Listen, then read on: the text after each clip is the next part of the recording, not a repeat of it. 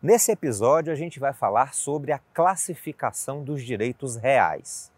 Os direitos reais não são todos iguais e é muito útil entender as grandes espécies de direitos reais que existem. Então, ao trabalho. Pegue papel e caneta, sua xícara de café e venha comigo.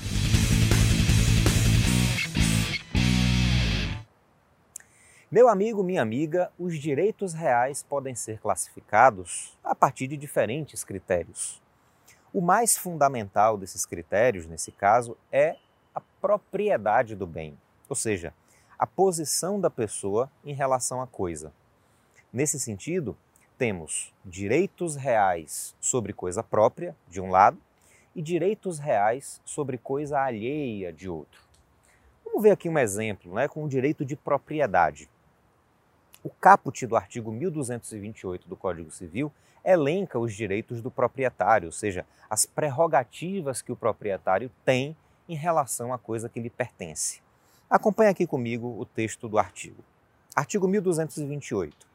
O proprietário tem a faculdade de usar, gozar e dispor da coisa e o direito de reavê-la do poder de quem quer que injustamente a possua ou detenha.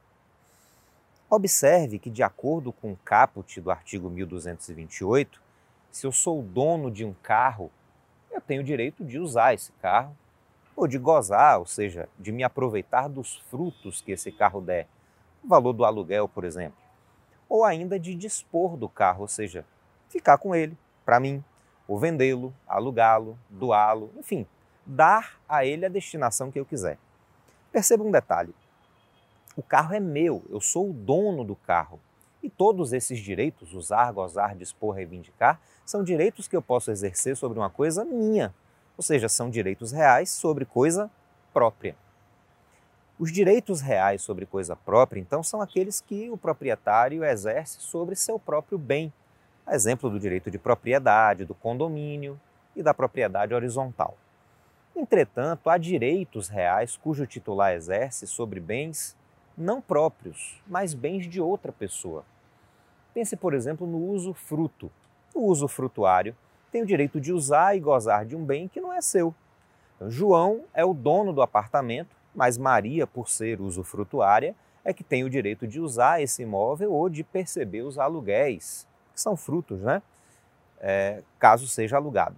Observe que nesse caso o usufrutuário exerce direitos reais, direito de uso e o de gozo, né? Sobre um bem que não é seu, mas de outra pessoa. O usufruto é um direito real sobre coisa alheia. Além do usufruto, Silvio Venosa aponta como direitos reais sobre coisa alheia o uso, habitação, enfiteuse, servidões, hipoteca, penhor e a anticrese. A gente vai ter um episódio específico para cada um desses direitos reais. Mas em relação ao recente direito real de laje, né, como ainda é um debate é, muito divergente, ainda há muita divergência entre os autores, é, classificá-lo com segurança ainda é um pouquinho difícil. Venosa, por exemplo, considera o direito de laje como uma forma de condomínio, o que faria dele um direito real sobre coisa própria. Já Roberto Paulino de Albuquerque Júnior, num artigo publicado no Conjur, considera o direito de laje como uma modalidade de direito de superfície, o que faria dele um direito real sobre coisa alheia. Dentre os direitos reais sobre coisa alheia, é possível divisar uma subclassificação. Eles podem ser direitos de gozo, como usufruto, uso, habitação, a enfiteuse, as servidões, ou direito de garantia, como no penhor, a hipoteca e a anticrese. A natureza da alienação fiduciária em garantia ainda é um pouco controvertida, mas a gente vai tratar disso num episódio específico. Os direitos reais de garantia são considerados direitos reais acessórios.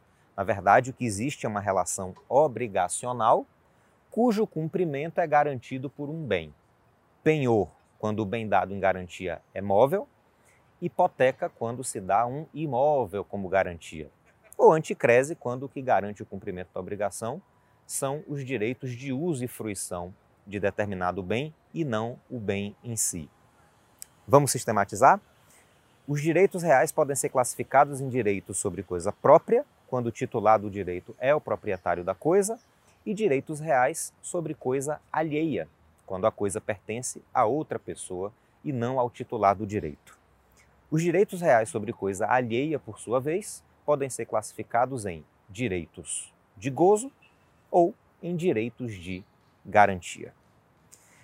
Não deixe de se inscrever no canal, se você estiver nos acompanhando pelo YouTube ou no podcast aí na sua plataforma preferida, para ficar sempre por dentro das nossas novidades. É, não se esqueça também de deixar sua curtida e seus comentários nesse vídeo ou nesse podcast, tá bom? A gente se vê no próximo episódio do Direito Levado a Sério. Por enquanto, eu deixo para você um forte abraço e sapere aude.